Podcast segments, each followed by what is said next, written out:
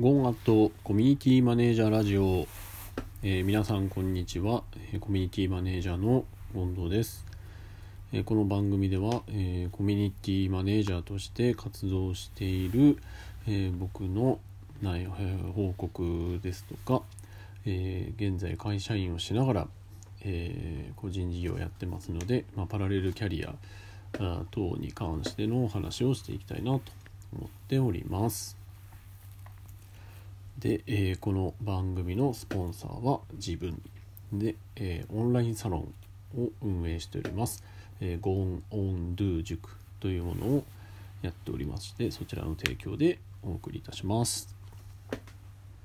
はい。さて今日はどんなお話をしようかと言いますとえっ、と、まあ、僕読書会の代表者を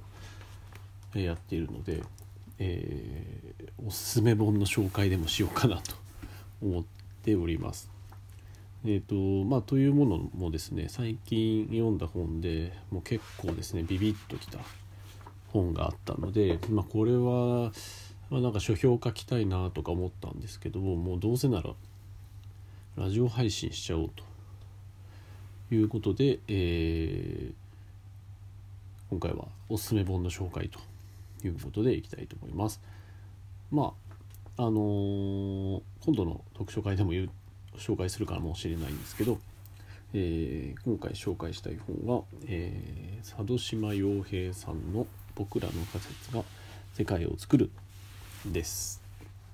えー佐渡島洋平さんはですね、えーと株式会社コルクという、えー会社の代表をしておりましてもともとあの集英社のご出身の編集マンですねでえっとあ講談社ですね。失礼しました。講談社。すいません。ちょっと編集入りました。えっと講談社のか、えー出身の方ですね。でバカボンドとか、えードラゴン桜あと宇宙兄弟というね、えー有名な、えー漫画をですね手がけた、えー編集者でもあります。で現在はですね作家エージェント会社という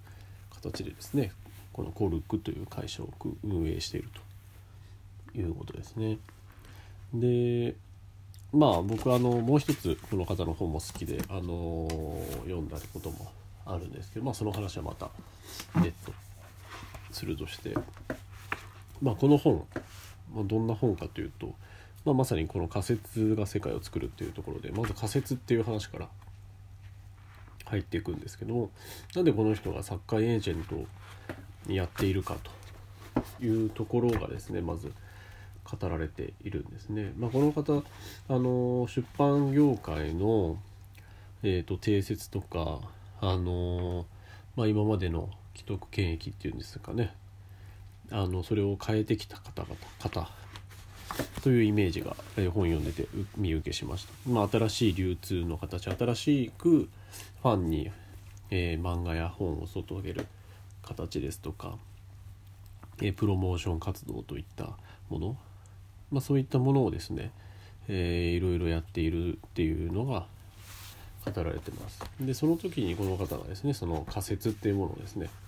立てていると。でその仮説っていうのが、えっと非常に大事だよっていうのが語られてるんですね。でここの仮説っていう点でハッとしたのがですねこの仮説を立てる作業の時に、えっと事前の情報をですね、えっとに縛られすぎちゃうと、えー良くないということをですね挙げてるんですね。でなのでなるべく先に仮説を立ててから情報を集めよう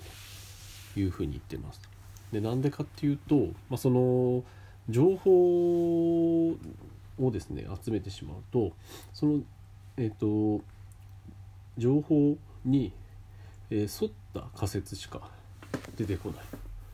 なのでこう新しいですね、えー仮説もしくは新しい発想新しい方法論とかを生み出す時の、えー仮説が出てこないと。今までの延長線上のものでしか出てこないというふうに言ってるんですね。なので、えー情報が先ではなくて仮説を先に立ててみるということを常にやっていると言ってます。まあとはいえあの情報を全く見るなと言ってるわけじゃなくてこの方はその、えー、と仮説を考えるヒントとしては、まあ、そのなんとなく日常で集まってくる情報とか自分の中の価値観の方を大切にしているということなんですね、まあ、直感とかなんですかね、まあ、この考え方すごくいいなと思います、まあ、僕もその読書会をやってえどうやって人集まるかなとかどういう風にしたらより盛り上がるかなって考える時に、まあ、やっぱ前例とか情報っていうのは探りたがるんですけどもこうなったらもっと楽しくなるんじゃないかみたいな、まあ、仮説を先にしてでそこから情報や集めてで実行して検証していくっていう作業をするべきなんだなっていうのはですね非常に感じましたね。あとこれからあの、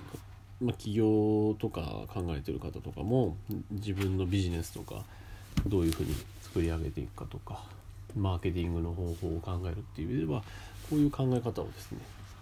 するとすごくいいんじゃないかなっていうのをですね思いましたね。でこの方続きで仮説っていうのはイコール定義をすることっていうのを言ってるんですね。なので定義っていうと例えばあの何て言いますかねこうこうこの業界はこうだみたいな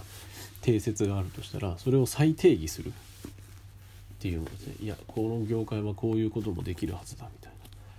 な。何事もその再定義ができると。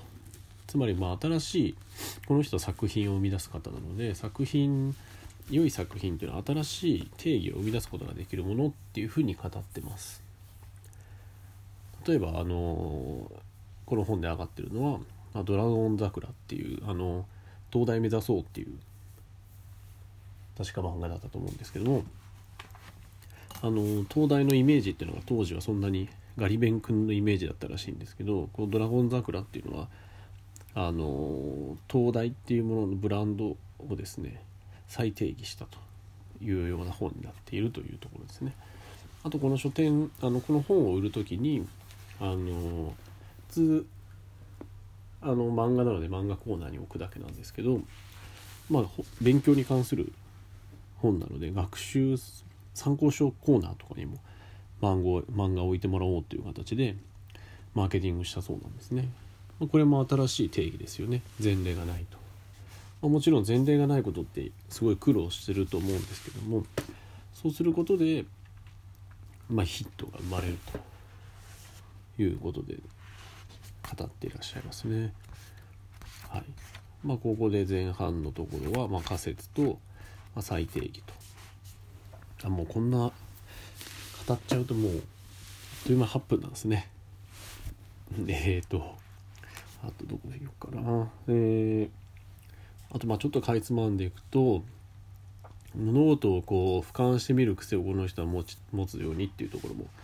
言っているので宇宙人視点なんかまあ宇宙人だったらどういうふうに見るかっていうのを、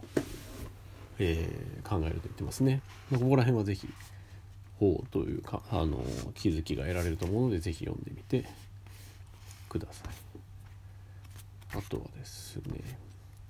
えー、世の中の変化とかを捉える時に普通の一般の人あこれはいいか。あとえっ、ー、とですね見てほしいなと思ってたのは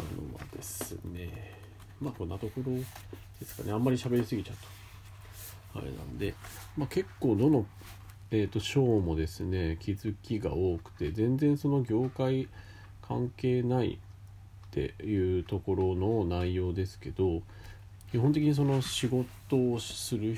まあ特にその自分の事業を行う人もしくは新規事業を立ち上げようとする人にとっては非常に考え方とか捉え方っていうのが参考になるなというのが、えー、関西、えー、僕の感想ですね。あの非常にあのー、しなんていうんですかねこうどぎつく書いてあるわけでもないし精神論をガンガン語ってるわけでもないんですけど静かにこうやってきたことを淡々と語っていくっていうようなイメージですね。なんでこう非常に好感が持てる本でした。はい。ちょっとこんな感じで、えー、特に台本も用意してないんで取り留めもない感じになっちゃいましたけどもえー、まあ今回おすすめ本を紹介してみました。ちょっと心がですね動いた時はですねなるべくこうおすすめ本っていうのもですね、え紹介していきたいなと思っております。はい。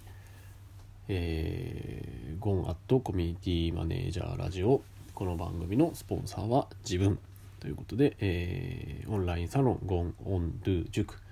の提供でお送りいたします。それではまたまたそれではまた皆様お会いしましょう。さようなら。